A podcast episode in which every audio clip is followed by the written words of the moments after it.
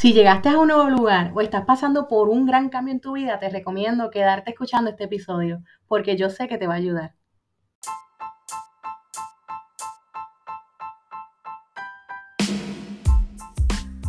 Hola comunidad de Soy una mujer como tú. Esta que te habla es Neidy Natalie Rivera.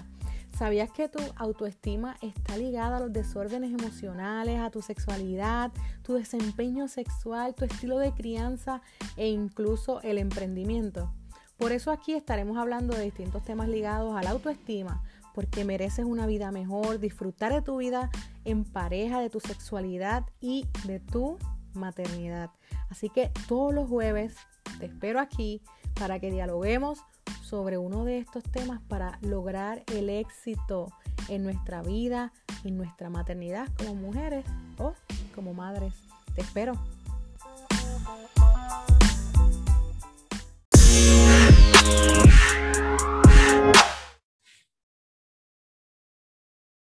Hola, hola mujeres de esta comunidad hermosa. Como saben, mi nombre es Neidy Natalie Rivera y estoy bien contenta porque hemos comenzado una nueva temporada eh, en este tiempo, luego de haber tenido una pausa bastante extensa de, de casi un mes o más.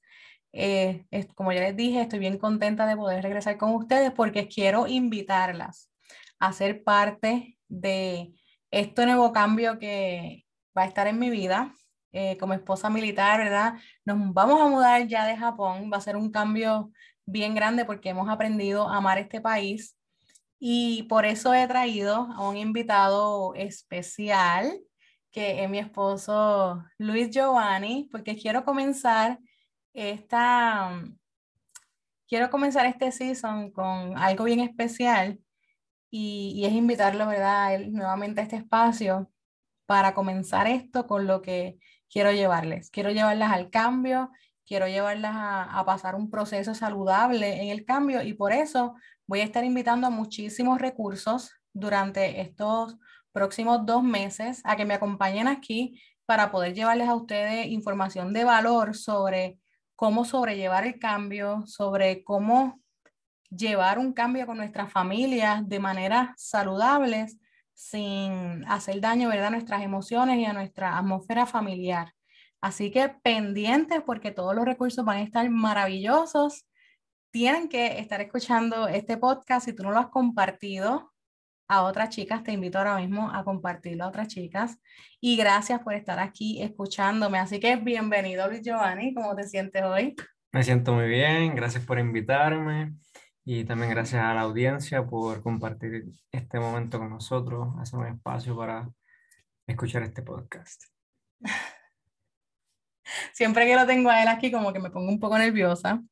Eh, pero aquí tenemos una lista de preguntas que hemos construido entre los dos y él me va a hacer unas preguntas a mí, yo le voy a hacer unas preguntas a él, para no solamente para entretenerlas a ustedes y que nos conozcan un poco más, sino también para que ustedes puedan comprender eh, lo que es mudarse de país, lo que es eh, aceptar un cambio. Como muchos de ustedes saben, y otras me imagino que se enterarán aquí hoy, pero cuando yo llegué a, Japón, la depresión postparto que yo había casi ya superado volvió a activarse aquí en Japón debido a toda la mudanza, a un nuevo proceso de vida, eh, a un nuevo ajuste, ¿verdad?, de, de, vida.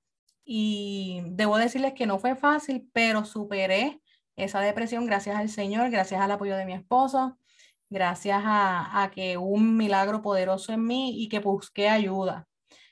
Y parte de eso, ¿verdad? Es el aceptar este nuevo proceso. Parte de eso fue eso, ¿verdad?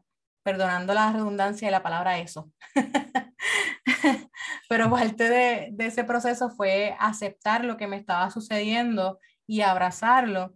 Y por eso yo he invitado a mi esposo hoy, porque yo quiero, ya ustedes muchos de ustedes ya saben mi proceso, pero yo quiero que ustedes escuchen también el proceso de él, porque yo sé que muchos de ustedes escuchan este podcast junto a sus esposos y yo quisiera que ustedes pudieran oír cómo él superó los cambios y cómo él se ajustó junto a nosotros, porque tener depresión no es fácil y ser la pareja de la persona deprimida tampoco es fácil, ¿verdad? ambos van a pasar por un proceso. Y nada, voy a dejar de hablar, ¿verdad? Para incluirlo a él, porque generalmente siempre estoy solita en este espacio. Así que vamos a comenzar de lleno. Luis Giovanni, vamos a comenzar con las preguntas. Él está aquí sentadito hoy al ladito mío. No van a ver video, pero sí van a, van escucharnos. En, este proceso en que llegamos a Japón y hemos vivido ¿verdad? durante estos tres años, hemos aprendido muchísimas cosas, pero a mí me gustaría que tú nos compartieras tres de esas cosas que, que han hecho de tu vida una mejor. Que hayas aprendido aquí en Japón. Mm. Pues ciertamente yo he aprendido muchas cosas y aunque parezca un poquito fuera de tema, una, la primera yo podría decir que es invertir y me refiero a invertir dinero. Y es algo que es muy importante, pero luego de eso aprendí la segunda que quiero compartir, que la mejor inversión que un hombre puede hacer es invertir en sus hijos. Sus hijos se pueden convertir en la mejor inversión. Y no es una inversión para, para, para mí, es una inversión para Dios y una inversión para el mundo, porque si yo invierto en mi, una buena educación, si yo invierto tiempo como padre con, con mis hijos, si yo les enseño valores, si les enseño modales, si les enseño eh, cómo el buen ser humano que ellos pueden llegar a ser y cómo pueden contribuir al mundo, pues sería un beneficio para el mundo y primero que nada un beneficio para Dios. Lo tercero es que tomé una muy buena decisión al casarme con mi esposa, porque ciertamente una de las decisiones más importantes que un hombre puede tomar es con quién se casa. Y el hombre tiene que casarse con una mujer que lo ayude a, a avanzar un hombre que se casa con una mujer que, que lo retrase, va, va a causar muchos problemas, va, puede hasta destrozar la vida de ese hombre. Igualmente, una mujer, si una mujer se casa con un hombre que no le ayuda a avanzar, esa mujer no va a progresar y peor aún, pues puede hasta destrozarle la vida.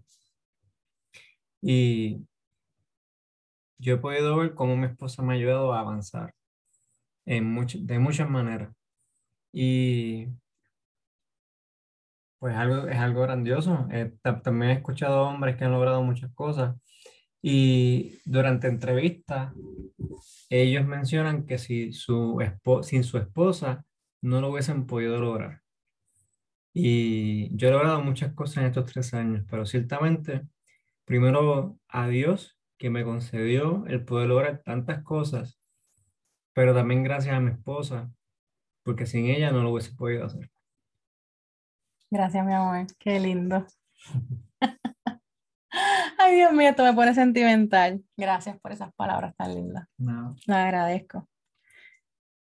Y, y, ¿verdad? Yo les voy a decir una cosa. Yo no sé su respuesta. Él está contestando aquí, eh, no de manera improvisada, porque posiblemente él sabe la, él sabía las preguntas, pero yo no sé las respuestas que él va a dar y tampoco sabe las respuestas que yo voy a dar, así que todo aquí es medio sorpresa. Este, hablando ahí justamente de, de nosotros, ¿verdad? De esa decisión que tú tomaste de casarte conmigo y, y esta decisión que yo tomé tan importante de casarme contigo, que debo compartir lo mismo. Eh, para mí, tú has sido un regalo en mi vida demasiado hermoso y, y sin duda alguna, si yo he podido avanzar en mi vida mucho, es gracias a ti. Te amo. Ah, ¿Cuál tú crees que, cómo te puedo decir? ¿Cuál crees que es nuestra mejor manera de resolver conflictos? Porque muchas personas, ¿verdad? No muchas personas, sino muchas parejas eh, no conocen una manera efectiva de, de resolver conflictos y nosotros hemos tenido, ¿verdad?, que resolver varios asuntos en nuestra vida en estos casi 10 años que llevamos juntos, desde novios, hemos tenido que resolver muchísimos asuntos y dentro de la milicia hemos tenido que resolver, que resolver, perdón, muchísimos más. ¿Cuál tú crees que es como que esa manera especial de nosotros resolver nuestros conflictos?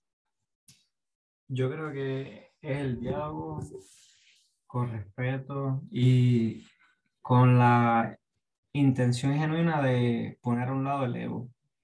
Con esto quiero decir que si tú me presentas argumentos que hagan sentido, que muestren que son mejores que los míos, pues que gane, que ganen tus argumentos, que ganen la mejor idea. Sí. Entonces, eh, el poder sentarnos y escuchar con corazón sincero a la otra parte, eso es muy importante y eso es algo que hemos, hemos mantenido como pareja y nos ha dado buenos, buenos resultados. Y hay momentos en que quizá uno está molesto y a pesar de eso, según unos ancianos de la iglesia de Cagua nos enseñaron que cuando uno esté molesto, el otro que baje y viceversa. Así que hemos aprendido eso, siempre hemos guardado eso en nuestros corazones. También hemos tratado de siempre a tener esas conversaciones eh, fuera de la presencia de nuestros hijos. Y eso creo que también es muy bueno. Sin embargo, casualmente ayer, durante un estudio bíblico con, con de varones, también hablamos de esto. Y, pero también aprendí, gracias a ellos, que, que también es bueno que de vez en cuando, yo no digo siempre, pero sí de vez en cuando, nuestros hijos nos escuchen discutir, pero o dialogar, digamos. O sea, no, no, cuando digo discutir no quiere decir pelear agresivamente, sino discutir cosas en las que ambos, ambas partes presenten sus argumentos y ganen la mejor idea. Y, pero que lo hagamos con amor y amabilidad porque yo me preguntaba, bueno, quizás cuando mis hijos se casen y tengan discusiones con sus parejas, posiblemente no sepan cómo manejarlas. Y, y, digan, bueno, es que yo nunca había mamá este, en esta situación, así que no sé cómo hacerlo. O, nunca había papá en esta situación y no sé cómo manejarla. Pero si yo le puedo mostrar cómo es que ellos deben resolver los asuntos matrimoniales y de familia, y que en cada momento ellos vean que lo hicimos con amor y con, con amabilidad y respeto, pues eso sería una buena base. Y es algo por lo que quiero seguir luchando y preservando. Definitivamente eso hace con mi, en mi mente, porque la mayor parte de las cosas que llevamos a los matrimonios vienen de nuestras crianzas no fue de lo que vimos con nuestros amigos, no fue de lo que vimos con nuestros vecinos, sino la mayor parte es de lo que vimos en, nuestra, en nuestro hogar, en nuestra casa, con nuestros padres o nuestros tíos. Y definitivamente es bien importante que tengamos eso en cuenta, algo que, que debemos comenzar a implementar. Y debo decirles que esto que él menciona de que frecuentamos los diálogos y, y de sentarnos a, a hablar sobre algún asunto que nos molesta, aunque desde recién casados lo practicábamos, que después, de la, después de, cenar nos sentábamos y dialogábamos, generalmente eran los miércoles, nos sentábamos y dialogábamos lo que nos molestaba o lo que nos gustaba también de lo que estaba sucediendo. Eso no vino de la noche a la mañana y yo creo que fue algo que construimos desde novios, ¿verdad? Sentarnos a dialogar sobre lo que no nos gustaba, lo que nos gustaba, lo que esperábamos del matrimonio. Sí. Eh, fue algo que comenzamos a frecuentar por nosotros mismos desde, desde novios. ¿Tú recuerdas cuando nos sentábamos en, ay Dios mío, en ese puente allá en Bairoa, en Villa Blanca, por allí, ¿verdad? Que yo Villa Blanca, en, en sí, Cagua. Sí, entre... Entre Marshalls San y... Antonio de Villa Blanca, bueno, San, San Antonio, pero cerca de Villa Blanca sería entre San Antonio y Caguas Norte. Sí, Caguas Norte, exacto. Ese puentecito que está por allí, si no sabes qué es Caguas Norte, por allí queda Costco y, y Sam's. Por allá hay un puentecito detrás de una urbanización, ahí bien hermoso, y ese era nuestro spot favorito. Y allí eh, generalmente dialogábamos cuando éramos novios. Eh, así que fue algo que se fue construyendo poco a poco. Y si tú nos estás escuchando y quisieras eso, implementar eso en tu matrimonio, tienes que saber que es algo que se construye a diario, no es algo que se da rápido. Y nosotros hemos tenido peleas, hemos tenido muchos disgustos y, y hemos caído en eso del ego en ocasiones, no somos perfectos para nada. Pero generalmente el diálogo es algo que definitivamente sí está si está entre nosotros. Nos gusta hablar, escúchenos, o sea, escúchenos, nos gusta hablar. Yo no sé quién habla más que quién. Tenemos una competencia. Ella habla más que yo. Bueno, ahí tenemos una competencia. Hay que hablar, preguntarle a tus compañeros de trabajo, a los de estudio bíblico, a la iglesia, a ver. y, y, hablando todo esto de la crianza, a mí me gustaría que, que nos contaras algo que nos haya hecho mejores padres aquí en Japón, porque realmente no somos los mismos padres. Hemos cambiado mucho nuestra crianza gracias al Señor, hemos cambiado mucho. Cuéntame algo que, que, nos haya mejorado como padres desde tu punto de vista, porque yo tengo el mío, pero yo quiero saber tu punto de vista y, y que también la audiencia lo, lo, lo sepa. Sí, pues yo creo que lo más que nos ha cambiado es la forma en que los japoneses crían a sus hijos y la forma en que ellos lidian con sus tantrum y sus su llantos y sus corajes y más crianza. Es bien diferente a la de los puertorriqueños y, de los y de los gringos también, porque yo he visto gringos que le, le ponen una cara a los hijos para darle miedo a que yo digo, esta persona creo que le falta un tornillo. Pobre el nene. Pero pero el, el, japonés, sin embargo, se queda súper tranquilo y si el nene le da un tantrum, pues lo deja ahí y espera que le, a que le pase el tantrum. Y entonces nadie está mirando raro, ni diciéndole que si se salga del restaurante o del lugar donde está, porque aunque no todo el mundo le agrada a los niños, pues ellos ciertamente comprenden y entiendo que es parte de la cultura. Ellos comprenden que los niños van a llorar, que los niños se van a molestar, que de momento van a ser más malcriados, etcétera, etcétera. Y pues ellos simplemente se quedan esperando y les hablan y les hablan súper bajito, que tú apenas puedes oír lo que le está diciendo. O sea, tú apenas puedes darte cuenta de que le está hablando. Entonces, ¿qué hace el puertorriqueño? Le grita más, le grita más duro todavía el nene. Cállate la boca. Que si deja que llegue a casa, y otras cosas más, ¿verdad? Ah, o le pega allí mismo, tú sabes. Entonces, eh, cuando nosotros comenzamos a ser padres, eso era lo que nos estaban enseñando. Y, y no me quiero mostrar como mal agradecido, sino que estoy haciendo una comparación y lo que nosotros decidimos a, adoptar y mantener. Y nosotros decidimos a que, de que tenemos que enseñarles a ellos a hablar más bajito, que, ok, te di un coraje, pues mira, vamos a, hablar, vamos a, a, ver qué fue lo que pasó, vamos a hablarlo. Y aunque ellos te levanten la voz, que tú mantengas tu tono de voz tranquilo y bajito. Y tú le puedes decir, baja la voz, vamos a hablar, etcétera, etcétera. Y evites pegarle. Porque ciertamente, quizás sí haya momentos, porque van a haber momentos en que tú digas, ok, voy a tener que darte dos papás, pero porque hasta la Biblia lo, lo menciona, ¿verdad? Pero yo pienso que, que eso debe ser el último recurso y muy pocas veces, muy pocas veces. Yo no recomiendo eso, porque yo, especialmente cuando están más grandes, porque cuando están más grandes ya saben lo que es una tableta. Cuando están más grandes saben lo que es un PlayStation, eh, saben lo que es jugar afuera con, con troces, etcétera, con camiones. Y yo aprendí de mi hermana algo muy bueno que es que, oye, tú, tú quieres comportarte mal, tú, tú quieres hacer esto que está incorrecto y tú no me quieres hacer caso, pues si, si tú no cambias esta conducta, pues sabes que no hay más tableta. Si tú no cambias e, esta conducta, pues no hay más PlayStation, cosas así. Entonces ellos, ellos pueden ver la, la diferencia y también ver las consecuencias de sus acciones. Y bueno, pienso yo que eso es lo, algo que sí me ha impactado y que me llevo de Japón. Definitivamente, definitivamente.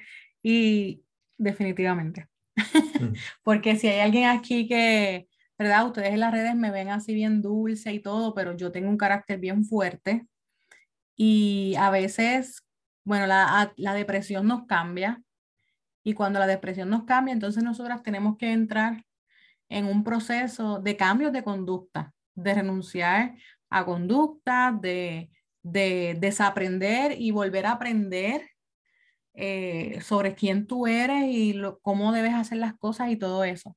Y yo creo que Japón a mí me ha enseñado también tanto, así como tú dices, el hecho de, de que los niños se autorregulan cuando ven un adulto que también se autorregula. Y, y eso es, ¿verdad? Lo, que tú explicas, se llama la autorregulación, que, que un niño es capaz de llorar y llorar y llorar, pero en algún momento calmarse porque pues ya lloró. Y, y, después decirse, levantarse y decir, pues vámonos mamá, ya se acabó. ¿Verdad? Así son los japoneses realmente y yo me impacto de la paciencia que tienen esas madres para soportar ese llanto o, o, que se tiran contra el suelo. También los japoneses, los bebés se tiran contra el suelo, se quedan allá acostados en el mall, en el piso y, y de esas mamás como van buscándole la vuelta, esperando por ellos no los obligan, no los tocan en ese momento, solamente esperan a que ellos dejen de llorar para entonces lidiar con el asunto y hablarle. Este, y mientras van creciendo, pues entonces ahí comienzan más a hablarle un poquito más, con más autoridad, pero ya son niños de más de 4, 5, 6 años. Este, pero realmente yo también me llevo eso. Japón me ha hecho a mí una mejor madre, definitivamente, con, con más visión, sobre lo que hay alrededor del niño. Eh, estamos pasando, ¿verdad?, por un proceso en estos momentos de cambio de base, de cambios de estatus en, en ciertas cosas, pero no nos podemos olvidar que en el 2018, cuando tú entraste a, a la fuerza militar, tuvimos que separarnos por seis meses, ¿verdad? Por casi seis meses y, reencontrarnos básicamente aquí en, en, Japón, porque aunque tú visitaste Puerto Rico por dos semanas, tú tuviste que trabajar allá y casi no nos vimos. Mm. Eh, así que nos vinimos a reencontrar básicamente acá en Japón. ¿Qué fue lo más que te marcó de haber estado separados por tanto tiempo cuando nunca nos habíamos separado anteriormente? La ausencia de mi familia. Eso no, no sé cómo explicarlo. Yo al menos siempre estuve ocupado porque en BMC nos dan tiempo para tomar un respiro. Eso sí me ayuda a mí. Pero siempre había momentos en que estaba homesick, extrañando a mi familia. Y eso pues también ayuda a, a ver cuán importante es nuestra familia ver cuánto amamos a nuestra familia y cómo de cuánto debemos valorar a nuestra familia. Entonces ahora pues voy a, a cambiar de trabajo, nuevamente tengo que ir a la escuela técnica, pero gracias a Dios por lo menos esta vez va a ser en menos, menos tiempo. Y pues al menos ya aprendí y aprendí en una peor situación que pues debo mantenerme ocupado para no pensar mucho en las personas que voy a extrañar y no contar mucho los días, pero sí tener presente que los voy a volver a ver. Ay, Dios mío, aquellos días. En estos momentos te estás preparando emocionalmente para para volver a separarnos? Eh, realmente no. No, qué sincero. No, no, no, no, pienso en eso. Eso amo de ti, que eres muy sincero. Sí, sí, pero creo que es porque no quiero pensar en ello. Y esto me recuerda cuando nos íbamos a casar. Todo el mundo me pregunta, ¿estás nervioso? Y yo, no, estoy súper normal. Pero cuando llegó el día de la boda, ahí sí que estaba nervioso y yo decía, ¿qué es esto? Mira, yo no sabía eso. que compartimos con ustedes. pues, pues sí, yo estaba súper tranquilo, que no es normal. Todo el mundo preguntaba, pero tú no estás nervioso, tú no estás así o así. Yo, no, yo estoy normal. Pero cuando, el día, cuando llegó el día anterior, ahí fue que comenzaron los nervios y las preguntas de que me debería casar de verdad. Yo estoy seguro de lo que estoy haciendo. Y yo decía, ok, no he vuelto atrás. Yo estoy seguro, no voy a pensar más en esto. Entonces, pues posiblemente estoy haciendo lo mismo, no quiero pensar en esto. Y quizás el día antes de que tengamos que separarnos, pues me caiga todo. Ay, Dios mío. Bueno, pues ya sabemos, no se está preparando. Prepárate, que tú tienes una esposa que habla sobre planificación. o sea, aquí se desayuna, almuerzo y come planificación. Digo que, que déjenme decirle que la planificación es el, el agente antagónico de la milicia porque la milicia tú no puedes planificar absolutamente nada, pero a mí me gusta planificar, punto. Y yo creo que por eso no siempre estamos con los guantes puestos la milicia y yo, porque pues, a mí me gusta planificar y, y la milicia te daña los, siempre los planes. eh, cuando nosotros llegamos aquí a Japón, veníamos ya con, con un bagaje de, de, liderato dentro de la iglesia, la cristiana, teníamos muchos cargos, teníamos mu muchísimas responsabilidades allá en Puerto Rico. Este, bueno, para ti ya había surgido un cambio mayor, porque tú habías ido para el BMT, estuviste allá tanto tiempo. Entonces, este, para mí, pues cuando yo regresé a Puerto Rico, pues eh, retomé algunas de esas responsabilidades. Y cuando llegué aquí a Japón, teníamos como que las manos vacías y no sabíamos en qué invertir nuestro tiempo o no sabíamos cómo manejar de nuevo nuestra agenda, al menos a mí me sucedió eso. Y estuvimos cerca de seis a ocho meses sin, sin visitar una iglesia porque no sabíamos a dónde ir, no sabíamos a dónde recurrir. Y más yo también por, por el miedo de, del idioma, porque era o japonesa o, o era una eh, anglosajona japonesa. ¿Verdad? Y también hay de otros idiomas, pero no hay ninguna en español. Cerca de, Tokio, pero no, no por aquí. Entonces, dime tú, yo voy a contestar después. Dime tú, ¿cómo crees que, que haber encontrado, verdad? Luego, gracias al Señor, encontramos una congregación maravillosa aquí en Japón que, que, que nos encanta, que nos sentimos, ¿verdad?, bienvenidos. ¿Cómo tú crees que haber tenido una congregación como si fuera un grupo de apoyo mejoró toda nuestra situación? El, el hecho de que yo estaba como que medio deprimida, el hecho de, de ser mejores padres, todo, todo esto.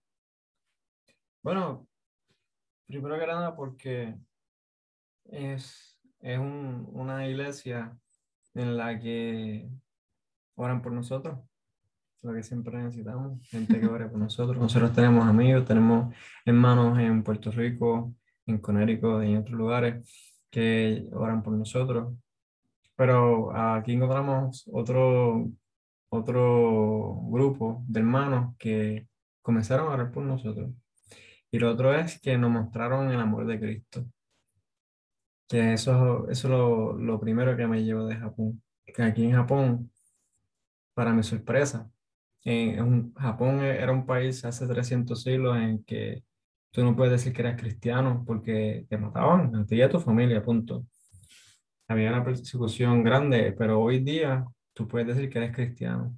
Y, y aquí en Japón, eh, yo pude ver el amor de Cristo que se encuentra en la, en la Biblia. Y eso abarca muchas cosas. Y entre ellas es que puede encontrar otros padres que han pasado por mis situaciones, no las mismas situaciones, pero sí parecidas y pueden comprenderme y pueden darme buenos consejos a través de la palabra y, y a la misma vez orar por, por mí Y de igual forma mi esposa puede encontrar otras hermanas que la pueden comprender porque han pasado por situaciones parecidas y pues pueden orar por ellas. Como por ejemplo también que yo puedo llamar a mi pastor, que es más o menos de mi edad, y, decirle, ¿qué tal si nos bebemos, nos bebemos un café? Y él saca de su tiempo, nos sentamos a hablar como amigos, porque también somos amigos. Y, y aprendemos y hablamos. Aprendemos del uno al otro y tenemos ese apoyo. Y algo muy importante también es que es una iglesia que predica la palabra tal y como es. Eso es algo muy difícil de encontrar. No, es una, no son predicadores que hablan de que fulano dice tal cosa, pero eso, no es así. O yo no estoy de acuerdo, o simplemente dan su opinión. No, ellos simplemente dicen esto es lo que dice la Biblia y, y esto es lo que significa. Entonces eso es algo que también ayuda a edificar la familia. Y bueno, entre otras cosas. Definitivamente. Algo que a mí me ha impactado es que en América Latina se ha forjado una cultura, como yo, yo te hablaba, de niñofóbicos, mm. ¿verdad? Una cultura que está basándose en adultos, solamente en adultos, los niños no caben, los niños molestan, esto y lo otro. Eh, eso es lo que estamos viendo en América Latina. Pero aquí en Japón nos han enseñado que los niños son la pieza clave de la sociedad. Sí. Y esto yo lo he aprendido dentro de la congregación a la que pertenecemos aquí. Cómo ellos intentan incluir a los niños en todo. Para ellos los niños no molestan. Ellos pueden ver un niño correteando en el templo y a ellos no les molesta. Incluso le tienen hasta bombas y juguetes, ¿verdad? en, en el templo como tal para que ellos puedan jugar. Tienen un cuarto preparado para que los niños jueguen y tienen una vitrina con un televisor, con bocinas para que la mamá no se pierda, ¿verdad?, del servicio o, quien esté con los niños no se pierda del servicio, sino que también pueda participar. Y eso me encanta, me encanta que ellos crean espacios dentro de los adultos para, para los niños y para que los padres puedan pertenecer a todo. Y los padres se puedan incluir, no importando que tengan bebés o que tengan niños que necesiten cuidadores o que necesiten de sus padres. Y algo que me, me ha gustado muchísimo de esta congregación y que he aprendido es a no sentirse culpable porque tenemos que llevar a nuestros niños a todas partes. Eso es algo que, que a mí me ha impactado muchísimo y lo he aprendido dentro de esta congregación y, y definitivamente ese grupo de apoyo de ellos que te buscan, que, que en ocasiones te escriben o te, llamas con, o te llaman, ¿cómo estás? No, no, no te vi el domingo, te hacen parte. a nosotros nos hicieron parte de su comunidad rapidísimo y, y nos, nos, preguntaron cuáles son sus dones, cuáles son, cuáles son sus talentos para incluirlos dentro de la congregación. Y eso fue, eso fue algo que a mí me, me llenó muchísimo y me ayudó a adaptarme a este país y a sentirme incluida. Porque queramos o no, nosotros los seres humanos siempre vamos a buscar la inclusión, siempre vamos a intentar ser parte de un grupo, porque el ser humano es social, ¿verdad? Es social. Y, y, nuestra espiritualidad también es social, básicamente, ¿verdad? Y por eso yo creo que Jesús formó, formó una iglesia, eh, porque necesitábamos de esa compañía y ese apoyo y eso es algo que me llevo de Japón, que he aprendido de, de ellos y que voy a seguir aplicando y definitivamente su, su apoyo a nuestra familia, a amar a nuestros hijos como son y por quien son y a incluirlos con sus hijos, no importando, no he sentido ese, ese choque de cultura en la congregación. Y eso para mí ha sido muy especial. Y ha mejorado mi maternidad y me, me, ha mejorado a mí inclusive en mi pensamiento como madre y como mujer que soy. Eh, me ha ayudado muchísimo y, y encontrarles a ellos me ayudó a verme dentro de Japón. Me ayudó a sentirme parte de, de, Japón y yo creo que por eso, a través de ellos, he aprendido a mirar a Japón desde otra perspectiva. Y yo creo que por eso no me quiero ir. no me quiero ir, ¿verdad? Ah, he aprendido a amar a Japón. Y, y siempre, siempre el pastor, por ejemplo, nos decía que lleváramos a los niños. Y yo le decía, bueno, y comparto esto con ustedes, esperando que nos, que nos entiendan.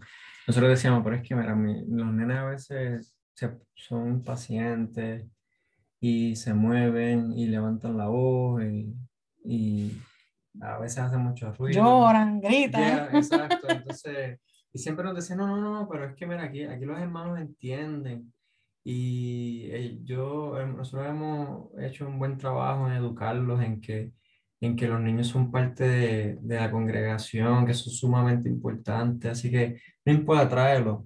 Y ellos también, ellos, como decía mi esposa, pues ellos tienen escuelas bíblicas y tienen salones para los más pequeñitos, los bebés, para que puedan eh, manifestarse. manifestarse, exacto, pasarla bien, pero pasarla bien durante, entre temas cristianos y, y, eh, tú sabes, cuando, cuando las padres comparten experiencias y se, y se enseñan unos a otros, las madres se enseñan unas a otras, que también es algo bíblico. Sí.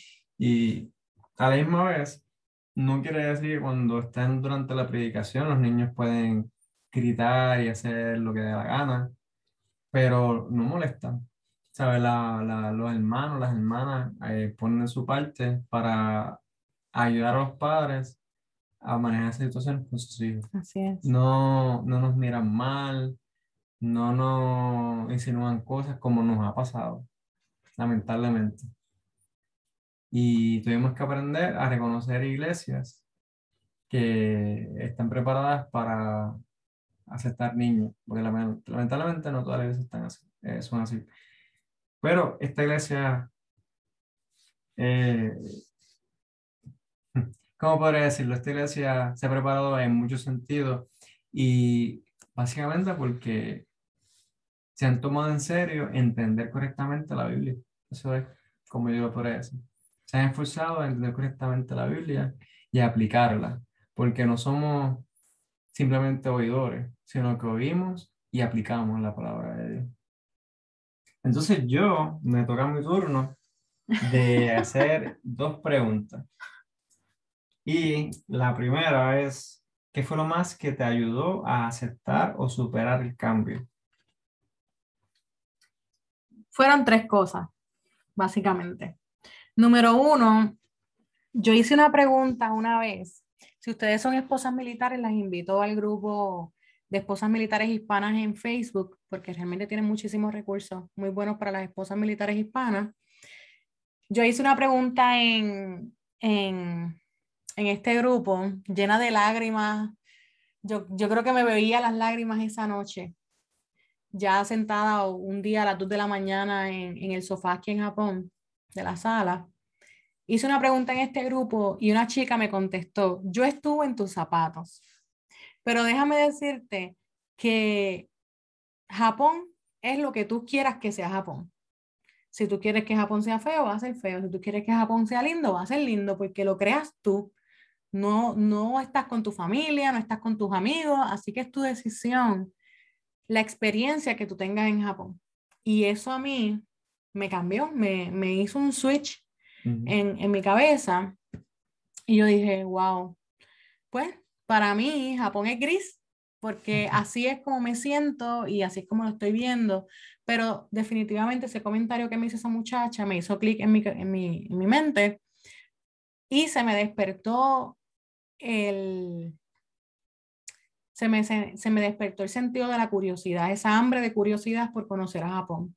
Y yo comencé, ¿verdad?, a decirle a mi esposo, a, aquí a Giovanni, que, que, comenzáramos a visitar entonces lugares, que tomáramos un weekend sí, un weekend no, para comenzar a visitar otros lugares, para ver Japón, para buscar entonces nuestras propias aventuras y no cohibir a nuestros hijos a como yo me sentía, sino a darles a ellos una experiencia de lo que era Japón. Y eso fue lo segundo, ¿verdad? Lo primero fue el comentario de la muchacha, lo segundo fue eh, lo segundo fue ese hambre, ¿verdad? De, de curiosidad que me dio por Japón. Y lo tercero fue definitivamente la, la congregación a la que pertenecemos. Ellos fueron, como dicen, como dicen, punta de lanza Sí. a, a que a mí me gustara el cambio que yo estaba experimentando y me enseñaron, inclusive, ¿verdad? Ella, no, a lo bueno, ella no va a escuchar esto porque ella no entiende español, pero Chica y, y Ana me, me enseñaron a, a amar la experiencia, a ver mi maternidad desde otro punto de vista, ya estando aquí en Japón como esposa militar. Y eso me llenó, me llenó la vida, poder ver la maternidad de- desde otro punto de vista. Y tengo que añadir un- una cuarta cosa. Y es que mi emprendimiento, cuando me atreví a emprender, le dio un sentido totalmente distinto a estar en Japón. Yo dije, wow, una puertorriqueña impactando hispano a, a- a los hispanohablantes allá en América Latina desde Japón. Está brutal, ¿verdad? Eh, eh, Dios me permitió ver desde otra perspectiva eso, ¿verdad? Y, y todo gracias al Señor, porque el Señor me sanó a mí de mi, de mi depresión, de mi tiroides, y a través de todo ese proceso yo comencé a mirar la vida desde otra perspectiva. Pero es- esas cosas específicamente a mí me hicieron clic en mi mente y, y me ayudaron a aceptar donde yo estaba y qué debía hacer con eso. ¿Qué iba a hacer con eso? Con, Sí. con- con que yo estaba aquí, con que no tenía mi familia extendida y mis amigos aquí. ¿Qué, qué yo voy a hacer? Yo me pregunté, Natalie, ¿qué vas a hacer? ¿Te vas a quedar aquí llorando toda la vida que lleves aquí en Japón, a deprimir también a tus hijos? ¿O vas a salir a conocer el mundo que hay en Japón? Porque Japón es otro mundo, déjeme decirle. O sea, aquí hasta se orina diferente. Eso es cierto. Ay, Dios mío, si ustedes vieran los toilets de aquí, oh my God. Pero aquí hasta se orina diferente, así que es, eh, es totalmente una experiencia distinta. Y, y eso me ayudó a abrazar, a abrazar Mm. en cambio en vez de mostrarme combativa. Y eso, eso me, me, me conmueve mucho, porque tú antes tenías muchas dudas de lo que tú puedes hacer. Y yo me acuerdo que decía, pero, si, pero tú podrías hacer esto, tú podrías hacer lo otro. ¿Qué tal si tú estudias esto de esta forma o lo practicas? Y entre ellos estaba el emprendimiento. Eso no pasaba por tu cabeza antes, estando en Puerto. Rico. Entonces, cuando tú, cuando yo estaba en BNT, tú estabas emprendiendo uno de estos negocios y te estaba yendo muy bien, de momento, ok, Me quedé ya sin nada. Japón, ya no tengo nada, este, estoy en cero. Pero, sin embargo, hiciste mucho más de lo que estabas haciendo. El, el impacto que estás haciendo eh, abarca mucho más de lo que hayas logrado. Pero no solamente eso, sino tu crecimiento personal y profesional. Entonces, hay, un- hay- había una persona, ya murió, que se llamaba Jim Rohn, y él era un hombre de mucha sabiduría, y aunque no, no entendía mucho la Biblia, sí sabía que el valor que tenía. Y él educaba a muchos empresarios porque él era pobre, pero se hizo rico y está enseñando a mucha gente cómo, cómo hacer una fortuna. Y escribió muchos libros. Y posiblemente el nombre de Jim Rohn, pues...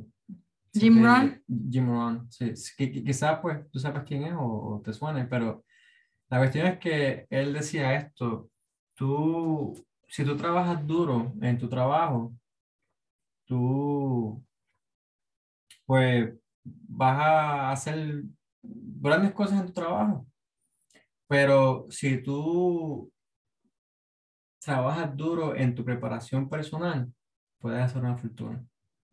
Wow. Entonces eso es lo que tú has hecho. Tú te has esforzado, trabajado y preparado mucho en tu desarrollo personal y profesional. Y, y te falta mucho. La verdad es que no lo vemos. Sí, porque todavía no, todavía yo no tengo una fortuna, por si acaso. Pero la cuestión es que así es como se comienza. Sí. Y es algo que, como todo, ¿verdad? Como, un- como cuando estudiamos ah, la- las, las palabras del Señor, que Él dice una semilla de mostaza es muy pequeña y tú, si te fijas en su tamaño, pues tú dirías, ok, pues esto es nada. Pero una vez que tú la siembras y la riegas, eso crece mucho. Y de igual forma es ha sido nuestro crecimiento y los crecimientos, digamos, de grandes compañías, de grandes empresarios, etc. Pero la cuestión es cómo una persona que tenía tantas dudas ha logrado tanto. Yo no tenía duda. Yo estaba segura de que yo jamás iba a emprender. Exacto.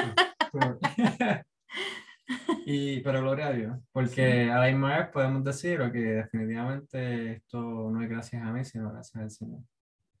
Definitivamente. Entonces, tú contestaste la última pregunta, pero la voy a hacer porque quizás tú quieras abundar un poquito más. Y es, ¿qué te llevó a disfrutar el lugar donde vives? No sé si tengas algo más que abundar, si no. Pues. ¿Qué me llevó a disfrutar el lugar donde vivo? Miren, yo les voy a ser bien sincera. Esta base a mí no me gusta. ¿Verdad? No me gusta. Este, donde vivo específicamente en esta casa. Pero sí amo Japón. Sí amo Japón. Japón tiene tanto que ofrecer socialmente que las personas deberían aprender Mire, lo que ustedes leen en las noticias no es, a veces no es del todo verdad. Sí, sí se vive una vida, durante, de lunes a viernes, sí se vive una vida ajetreada, ¿verdad? Trabajo, pero no es nada diferente a New York. Es lo mismo, trabajas tus horas, tienes que tomar un tren, tienes que caminar hasta tu casa y allí te encuentras con tu familia. Sin embargo, la mayor parte de las personas que, que tienen los weekends libres sí lo toman para pasarlo en familia y disfrutar de esa familia. Y, y, eso es algo que me ha llevado a mí a disfrutar. Japón, aquí los niños son tan dulces, Dios mío, los niños son tan dulces. Y sin conocer a mis hijos se le acercan y buscan amistad y, e inclusive intentan hablarles inglés. E, es una cosa bien, bien chistosa, ¿verdad? Esa, esa, e, ese actuar de ellos para, para confraternizar con mis hijos, con nuestros hijos, ¿verdad? este, eh, pero aquí me ha llevado a disfrutar el darme la oportunidad de conocer, el darme la oportunidad de aprender de otros, de conocer dónde vivo. Me ha dado la oportunidad, me, me he dado la oportunidad de, de, disfrutar. Me he dado la oportunidad de disfrutar, punto. y, y otra cosa es que ustedes no lo saben, pero mi esposo es bien casero. Él podría estar sentado en un sofá viendo documentales toda su vida, ¿verdad? O leyendo un libro toda su vida. Entonces yo soy la más, no tan, ya, no me considero tan aventurera ahora, pero soy más aventurera. De vamos para aquí, vamos para allá, vamos a averiguar. Aunque él siempre es el que busca los lugares, yo sé que lo empuja a buscar lugares. pero no, no, no, ¿cómo se llama eso? Nos, nos complementamos. Eh, pero definitivamente lo que me ha llevado a disfrutar este lugar ha sido la oportunidad que me he dado. Me he dado la oportunidad, punto, de, de disfrutar y de, y de conocer. Sí, y en, en Japón hay tantas cosas para hacer, sea soltero o no sea soltero. Hay tantas cosas para hacer. Si tienes familia, puedes encontrar un parque de diversiones o un parque de, que tienen como un pie hacia atrás en casi cada esquina. Y si eres soltero, pues tienen también otras cosas para hacer, muchas cosas para hacer. Y, por ejemplo, si te, si te gusta el sushi, no hay mejor lugar para comer sushi que en Japón. No importa que tú hayas comido en Miami, en California, sushi, no es lo mismo. Si te gusta ramen, este es el mejor sitio para comer ramen. Definitivamente. Entonces son cosas que tú te llevas el haber tenido la experiencia de comer del mejor sushi o del mejor ramen. Y otras cosas más, porque aún los fast food son mejores. Sí, definitivamente. Hay un fast food aquí que se llama eh, Sukiya. Y los americanos lo pronuncian Sukiya, que es bastante barato, pero eh, arroz, carne, vegetales, etcétera. Queso. Sí, si eres vegetariano, también pues, te dan platos vegetarianos. Eh, si no quieres comer mucho carbohidratos, tienen platos que son bajos en carbohidratos. Y la cuestión es que eso es mucho mejor que comer Burger King o McDonald's o cualquier otro fast food que tú encuentras en Estados Unidos. Y nosotros decimos, nosotros podemos comer eh, aquí, los lo, lo airmen, decimos aquí, preferimos comer en cualquier momento un fast food japonés que, que un americano. Entonces, también hay eh, pues muchos parques, mucha naturaleza. Si tú eres del Caribe o de un país eh, tropical, digamos quizás Colombia, pues tú puedes comparar eso, la, la belleza. Japón tiene su belleza única. Tiene unos árboles, si te gusta la naturaleza, tiene unos árboles diferentes, que al menos yo no he visto en otros lugares. Y tiene ríos grandes y hermosos, eh, tiene animales que tú no vas a ver allá, al menos yo no, nunca lo he visto, son, son animales de acá. Y tienen muchos parques en diferentes lugares y pues hay mucho por hacer. Entonces, cuando yo pregunto a, a mis compañeros, ¿te gusta Japón? Los que me dicen que no, nunca han salido, nunca han explorado Japón. Es un factor común. Nunca o, piensan, o piensan que, que disfrutar es ir a un pub, sí, eso a ir a un bar, y aquí pues no hay tantas, no hay tantas cosas de esas, a menos que vayas al área metro. Exacto. Pero aquí no hay tantas tabernas o pubs, como diríamos, pero sí hay, hay diversión por demás. Diversión pasiva y diversión activa. Sí. Y no, no quiere decir que no hay alcohol, porque sí hay, alcohol. en la base tú puedes comprar todo el alcohol que tú quieras. Eh, obviamente, no que vas a manejar alcoholizado, pero no, no me entienda, pero sí, la cuestión es que no hay lugares que se, eh, como para se traga. Pero la cuestión es que son personas que no han decidido salir, ya sea quizás por el, la barrera del lenguaje, pero no han explorado. Sin embargo, las personas que dicen que sí, que les gusta Japón, que les encanta, son personas que se han lanzado a explorar Japón. Así que, pues como, como dices tú, depende de cómo tú ves las cosas. El que tú quieras salir de, tu cápsula y entonces vea lo, lo maravilloso que es Japón. Definitivamente. Hemos mejorado mucho como familia, como matrimonio, como seres humanos, como ciudadanos, definitivamente hemos mejorado muchísimo un montón de cosas desde que llegamos a Japón. Como tú dices, porque salimos de la capsulita. Yo salí de mi capsulita. Eh, de verdad que gracias por estar conmigo. Tú, tú sabes que yo siempre disfruto eh, estos episodios contigo o hacer un live contigo. Eh, solamente creo que hemos hecho como, como dos live. en, este es segundo. No, no, no, en Live Live en Instagram. Yo creo que ya hemos hecho como dos. Oh, okay. Este, y de episodios, sí, este es nuestro segundo episodio. Esperamos, ¿verdad? Que, que, haya muchos más por ahí, a ver qué nos inventamos juntos. Pero gracias por estar aquí. Gracias por invitarme. Te amo. Te amo. Chicas, si ustedes quieren leer más sobre mi historia de cuando llegué a Japón, las invito a comprar mi libro, Soy una mujer como tú, de la depresión al propósito, porque allí he escrito mucho sobre, desde que me convertí en esposa militar, ¿verdad? Y, y cuál fue ese proceso de separación entre mi esposo y yo, cómo lo sobreviví a pesar de la depresión, eh, cómo Dios fue un agente activo en mi vida y adicionar a todo esto, estrategias que utilicé para, para seguir adelante. Y yo tengo que confesarles que en estos momentos en que estamos pasando por, por este proceso nuevamente y que posiblemente cada cuatro años, cinco años vamos a continuar pasando por este proceso, eh, he tenido que regresar a leer mi propio libro para yo identificar lo que me hizo seguir adelante y no volver a cometer los errores que me hundieron. Así que si yo, Neidi Natalie Rivera, que escribió Soy una mujer como tú, tengo que regresar a mi propio libro para, para seguir ayudándome a mí misma, sin, ¿verdad? Contando también con la ayuda de otras personas a, mi alrededor.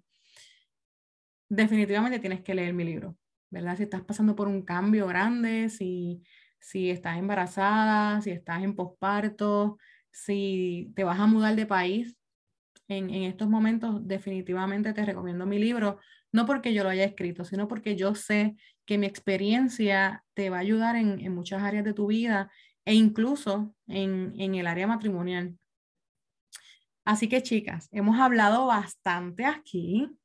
Yo espero que, que les haya no solamente gustado, sino que también hayan aprendido y que si algún día el coronavirus se va por fin y, se les permite, ¿verdad?, poder viajar, Japón es, un buen rumbo para, para tomar. No importa cuál de las islas, pero les recomiendo esta isla donde nosotros estamos, esta isla es Honsu. A mí siempre se me olvida, pero yo creo que sí. esta, esta isla yo creo que son, ay, mira, no recuerdo. Eh, la más grande. Pero la, sí, la isla grande. Pero la, la isla del sur también, que se llama Okinawa, eh, cualquiera de estas dos islas puedes visitar, tiene espacios bien hermosos. Es un país demasiado hermoso y mucho, mucho, mucho para, muchas cosas para niños. Si viajas con tus niños no te vas a arrepentir porque de verdad que es demasiado hermoso, a pesar de que el viaje es bien largo. Pero van, van a ser, va a ser la mejor semana de tu vida o, la, o las dos semanas mejor de tu vida porque realmente es un país hermoso y lleno de calidad humana. Así que las voy dejando por aquí y espero que no se pierdan ninguno de los próximos episodios porque esta temporada va a estar mejor que la anterior. Si vienes escuchándome desde el primer episodio, muchísimas gracias por quedarte aquí y mira, comparte este episodio porque yo sé que va a ser de bendición para, para otras mujeres. No sé si quieras decir algo más, Luis Giovanni. Muchas gracias por sacar tiempo para compartir con nosotros a toda la audiencia. Bendiciones, chicas, y que tengan excelente día.